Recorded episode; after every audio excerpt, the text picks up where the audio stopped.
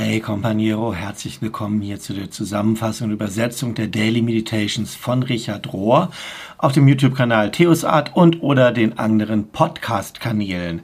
Wir sind in der Woche vom 25. Juli bis zum 31. Juli und da ich selber in dieser Zeit auf Visionssuche bin, kann es sein, dass das hier ein bisschen kürzer ausfällt, weil ich mich gerade um die aktuellen Dinge kümmere. Und ein bisschen was von der Meditation sollst du aber natürlich mitkriegen und diese Woche ist überschrieben mit Krisenkontemplation. Und der erste Abschnitt lautet, wenn die Krise kommt. Und Richard sagt, wir leben in einer Zeit des Übergangs heutzutage und solche Zeiten sind normalerweise erschreckend. Sie erschrecken uns. Die Dinge fallen auseinander, die Zukunft ist ungewiss und es gibt so viele Dinge, die keinen Sinn zu machen scheinen. Das ist die postmoderne Panik. Und sie liegt wie so eine Untergrundströmung unter dem meisten von dem, was sich dann äußert in Zynismus, in Ängstlichkeit oder in Aggression. Und die ganze Bibel geht aber darum, dass wir Gott im Aktuellen begegnen, in dem inkarnierten gegenwärtigen Moment. Das ist der sogenannte Skandal des Partikularen. Und das bedeutet, dass wir Gott auch in diesen Zeiten des Übergangs, in Zeiten der Krise begegnen können. Und Krisen setzen oft große Kreativität frei und der Glaube macht dann Fortschritte in neues Wissen hinein, das es vorher nicht gegeben hat. Und das Muster von Transformation beginnt immer mit Ordnung aber dann kommt es ziemlich schnell zu Unordnung, zu Chaos, zu Krisen, worum es denn heute geht. Und wenn wir da lange genug drin bleiben, in dieser Phase von Chaos und Unordnung, von Disorder, dann kommt es eventuell zu Reorder, zu einer neuen Ordnung. Und in dieser Woche werden wir ganz viel hören über die Arbeit von Barbara Holmes, von ihrem Thema Krisenkontemplation, denn auch sie sagt, wie Richard, dass große Liebe und großes Leiden beides Wege sind zur Transformation und weil beides ultimative Krisen für das eigene Ego sind. Und Barbara schreibt Folgendes. Es gibt drei gemeinsame Elemente, die wir in jeder Krise identifizieren können. Erstens, das Ereignis kommt normalerweise unerwartet. Zweitens, die Person oder die Gemeinschaft ist relativ unvorbereitet dafür. Und drittens, es gibt nichts, was wir oder andere dagegen tun können, dass es passiert. Wir können es nicht aufhalten. Das sind die drei Elemente von Krise. Und auch Barbara Holmes greift nochmal dieses Bild von Order, Disorder, Reorder auf. Also, und sie sagt, dass ähm, Krisenkontemplation ein Aspekt innerhalb dieser Disorder, dieser Chaos- und Krisenzeiten ist, dass auch Gemeinschaften vorbereitet für einen Schritt in die Zukunft. Denn wir sind nicht einfach nur Organismen, die irgendwie funktionieren auf so einem biologischen Level sondern unsere Daseinssphäre beinhaltet auch, dass wir aus Sternenstaub gemacht sind und dass wir Bewusstsein haben. Wir alle haben einen Funken des Göttlichen, einen Spark of Divinity, einen Funken des Göttlichen in uns, ein Flackern des heiligen Feuers in uns selber, das manchmal kleiner zu werden scheint, aber das niemals ausgelöscht werden kann.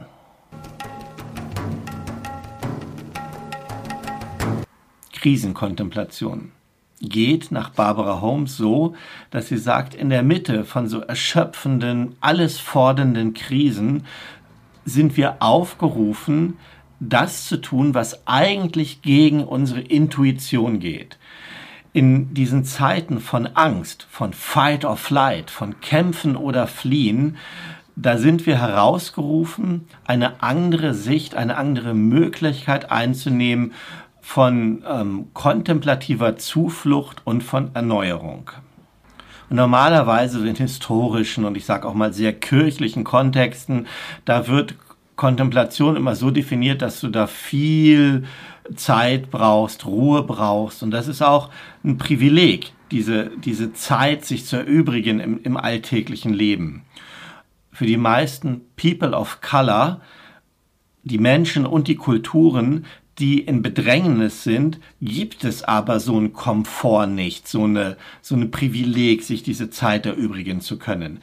Weil wenn du im Überlebensmodus bist, dann erfordert das, dass du wach bist, dass du körperlich und spirituell, dass du wach bist und du kannst dir nicht die Zeit nehmen, dich in Meditation und Kontemplation zu versenken. Und trotzdem kann eine andere Art von Kontemplation in diesen Zeiten, mitten in diesen, in diesen Leiden, in diesen, in diesen Chaoszeiten passieren. Auch wenn Körper anfangen, gefoltert zu werden, wenn unsere Minds, unser Geist vorwärts gepusht wird bis an den Punkt, wo er brechen könnte, dann kann trotzdem der menschliche Geist durch die Risse der Krise, also die Krise tut Risse auf und der menschliche Geist kann hindurchfallen in das Zentrum von Kontemplation. Und Howard Thurman, den wir auch schon öfter gehört haben, er nennt dieses, diesen inneren Ort eine Insel, einen inneren Platz, ähm, der uns nicht genommen werden kann. Barbara Holmes sagt dazu, wenn wir in diesen Krisenzeiten sind, wenn alles Gewohnte nicht mehr gewohnt ist und wenn die Krise über uns ist, dann kann unser Selbst Zuflucht nehmen in diesem Zentrum, in diesem in dieser Insel, an diesem Punkt, der uns nicht genommen werden kann. Und sie nennt diesen Punkt Krisenkontemplation. Ein Platz, der nicht das Ergebnis unserer spirituellen Suche ist und in den wir auch nicht irgendwie eintreten durch Meditation sondern Krisenkontemplation öffnet eine Tür zu dieser inklusiven Erkenntnis, dem Erkennen, wie Gott in uns arbeitet, durch alle Dinge, sogar in den schlimmsten Dingen, die in unserem Leben passieren können. Und dann führt Barbara Holmes in den nächsten Abschnitten mehrere Dinge an, die ihrer Meinung nach zu dieser Art von Krisenkontemplation dazugehören. Und eine Art, wie das geschehen kann, ist gemeinsames Klagen. Da geht ein ganzer Abschnitt drüber. Und Richard sagt dazu, den meisten von uns wurde beigebracht, dass wir nicht klagen sollten, uns nicht beklagen sollten, uns nicht vor Gott vor allen Dingen beschweren sollen. Aber tatsächlich ist es so, dass Klagen, Klagegebet vielleicht eine der ehrlichsten Formen von Gebet ist. Und Barbara Holmes nennt dieses diese Art Klagegebet sogar eine Heilungspraktik mitten in, innerhalb von Krisen und Krisenkontemplationen. Und sie sagt, gemeinsames Klagen ist wichtig aus verschiedenen Gründen. Es macht uns wach und indem es uns wach macht, macht es uns auch achtsam für den Schmerz unseres Nachbarn, unseres Nächsten, sodass wir nicht länger zu diesem Business as usual übergehen können, wenn die Klageweiber anfangen, laut ihre Klagen auszusprechen. Wer kann denn bei all diesem Geschrei und diesem Klagen, ähm, so stellen wir uns das altorientalische Klagen vor, wer kann denn da noch in seiner Bubble, in seiner Filterblase leben? Und diese kollektive Art des Klagens erinnert uns daran, dass wir nicht allein sind. Und dann ist es aber auch so, dass Klagen ein gefährliches Geschäft ist. Und der Grund, warum das mit Risiko behaftet ist, ist, dass es die, die Machtstrukturen, die gegenwärtigen, die auch für das Leid und die Krise vielleicht verantwortlich sind, dass es die herausfordert. Und Klagen verlangt und schreit nach Gerechtigkeit. Und es rückt uns in eine andere Beziehung zu diesen Kräften und Mächten, weil wir dann wissen, dass es nicht nur diese Kräfte am Werk sind, sondern dass es andere Kräfte gibt und dass es Gott gibt, der für uns ist. Und das fordert diese Mächte heraus. Dann erlaubt uns das gemeinsame Klagen, erlaubt dem Schmerz wegzufliehen. Es gibt einen, einen Weg für den Schmerz, wie er von uns weggehen kann, und es bringt uns mit unseren Nachbarn zusammen. Wir weinen mit denen, die auch weinen, und wir klagen und murren mit denen, die auch klagen und murren. Und unsere Tränen werden unsere Gebete, wenn wir nicht mehr sprechen können. Und das ist wie eine Art von Taufe, eine salzende, ein salty healing, eine, eine salzschmeckende Heilung, ein Zeichen unserer Verletzlichkeit und eine mit diesem Klagen eine liturgische Antwort auf die Gewalt. Und somit wird gemeinsames Klagen ein, eine kollektive Antwort gegen Tyrannei und Ungerechtigkeit.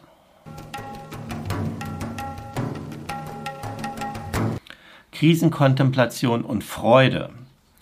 Richard sagt, in meiner franziskanischen Tradition kommt Freude aus einer, einem inneren Gewahrwerden von dieser wahren Erfahrung der Einheit mit Gott. Nochmal, innere Freude entsteht aus dem Gewahrwerden von der Einheit mit Gott oder mit der Realität, mit dem Bewusstsein oder dem Leben selbst. Und diese Realisation, dieses Gewahrwerden geschieht auf tieferen Ebenen in uns, während wir auf unserer Glaubensreise voranschreiten. Authentische Freude ist in uns, gewinnt Gestalt in uns durch unseren Schmerz oder mitten in unserem Schmerz. Und es liegt nicht darunter, es liegt nicht dahinter, es liegt nicht rechts oder links von dem Schmerz oder irgendwo darüber, sondern mittendrin. Und es gibt in ungesunder Religion so viel Verleugnung, so viel Überdecken, so viel Verneinen, so viel Flüchten. Aber authentische Freude entsteht mitten in der Krise. Und Barbara Holmes sagt dazu, Unsere gegenwärtigen aktuellen Umstände, wie immer die sein mögen, erfordern Resilienz und einen standhaften Glauben, dass Freude eine Art innere Heilung ist und eine spirituelle Praxis. Freude ist eine Art der inneren Heilung und der spirituellen Praxis. Und es sind gerade die, ähm, die Black Community und die People of Color, die uns daran erinnern, wie ihre Ältesten das zur Aktion gebracht haben, wie ihre Ältesten das umgesetzt haben. Nämlich, dass sie aufgehört haben, das Schwarze für Schwarz zu nehmen, so wie es das Weiße geschaffen hat, mit diesen Stereotypen und mit diesen Unterschieden. Wir haben angefangen, uns selbst gesund zu singen, sagt sie. Und wir haben angefangen, uns selbst frei zu tanzen und ähm, Performing Joy, Freude zu leben, Freude auszuüben, bietet uns Heilung an von unserem suchtartigen Anhaften an die Dominanzsysteme, an die Herrschaftssysteme. Es ist nicht notwendig, dass wir immer dagegen ankämpfen. Wir können darin leben, so wie es ist. Denn wir sind eingeladen zu erwachen zu unserer wahren Natur als spirituelle Menschen, als spirituelle Wesen, als Wesen, die Energie teilen miteinander, göttliche Energie und die Propheten dessen sind, was möglich ist, Propheten des Möglichen. Und diese Art von Freude wie sie in den heiligen Schriften beschrieben wird, ist für uns, für jeden zugänglich. Das haben uns die People of Color gelehrt und wir können das auch lernen. Diese Art von Freude, die im Hier und Jetzt im Leid ist und trotzdem immer auf etwas Größeres oder etwas dahinter verweist. So wie Jesus gesagt hat, jetzt habt ihr Leid, jetzt leidet ihr, aber wir werden uns wiedersehen und eure Herzen werden sich freuen, eure Herzen werden frohlocken und das wird eine Freude sein, die niemand von euch wegnehmen kann.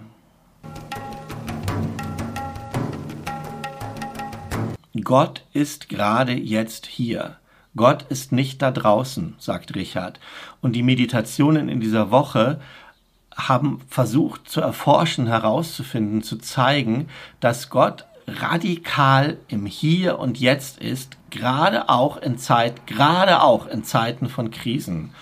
Und so wie es schwierig war, schon immer in Jesus, im Bild von Jesus, das Göttliche zu sehen, so ist es genauso schwer, vielleicht noch schwerer, in uns ganz normalen, ordinären Menschen, in uns selber dieses Göttliche zu sehen.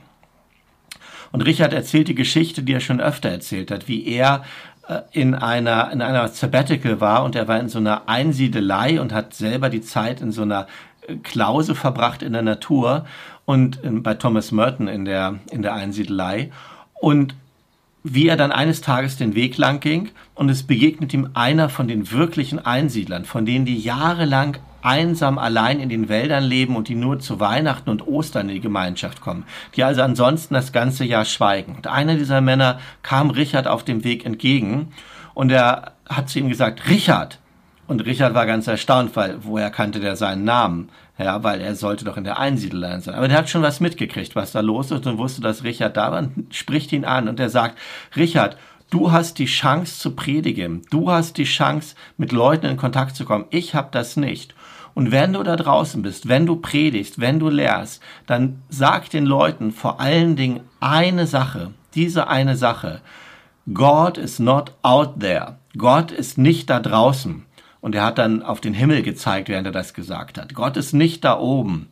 Gott segne dich, hat er gesagt. Und dann ist er seines Weges gegangen. Und diese Geschichte ist so ein, Richard hat sie ganz oft erzählt, ist so ein Wendepunkt für ihn gewesen. Und Richard sagt, ich habe keine Zweifel, dass dieser Einsiedler, dem ich da begegnet bin, vor so vielen Jahrzehnten, dass der ein Mystiker war, ein wirklicher Mystiker. Und es hat mich seitdem und soll uns bis heute und uns auch erinnern, dass Mystizismus, die Mystik erinnert uns, dass es Grenzen gibt zwischen diesem Leben und dem Leben, das dahinter liegt. Und dass diese Grenzen durchlässig sind. Und dass die Kraft, die wir haben, diese innewohnende Kraft, die wir haben, nicht definiert wird durch die Politiker, durch die Gesellschaft, nicht begrenzt wird dadurch, sondern dass jeder, der, der willig ist und der bereit ist, die Bewegungen des Heiligen Geistes zu erkennen, dass der Teil in sich zu erkennen, dass der teilnimmt und Teil hat an dieser Kraft und das jeden Tag und auch in Zeiten von Krise.